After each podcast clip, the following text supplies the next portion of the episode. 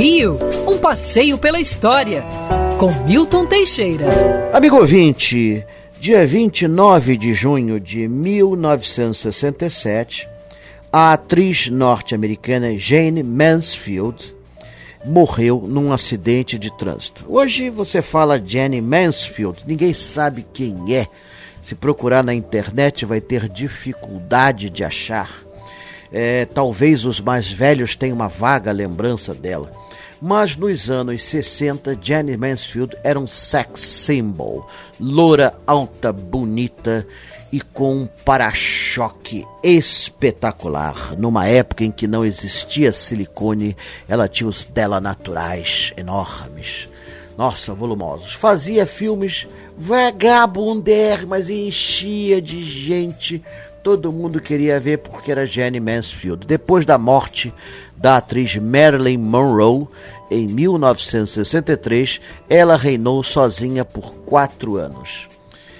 Em 1967, o carro dela bateu numa traseira de um caminhão e ela foi decapitada, tendo morte imediata. Mas por que, que eu cito Jane Mansfield?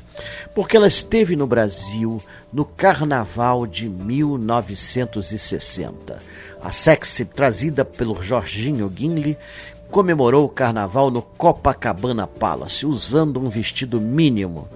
Ela veio com o marido, que era um boxeador. Aliás, tinha que saber lutar bem para defender o patrimônio. É, não é que na terça-feira gorda de carnaval, não sei se por causa de alguma gordura que eu não consigo encontrar, o vestido dela em pleno baile estourou e caiu e ela ficou com trajes de Eva. Imagine Jane Mansfield totalmente nua no salão do Copacabana Palace. Foi um avanço espetacular, né? Todos os homens queriam ver de perto os predicados da linda loura. O marido teve de se esforçar para afastar os intrusos e até Jorginho Guilherme entrou na fila para ver todos os predicados da Jane Mansfield. Ai, ai, tempos bons que até milagres aconteciam no Brasil. 1963. É, bom ano.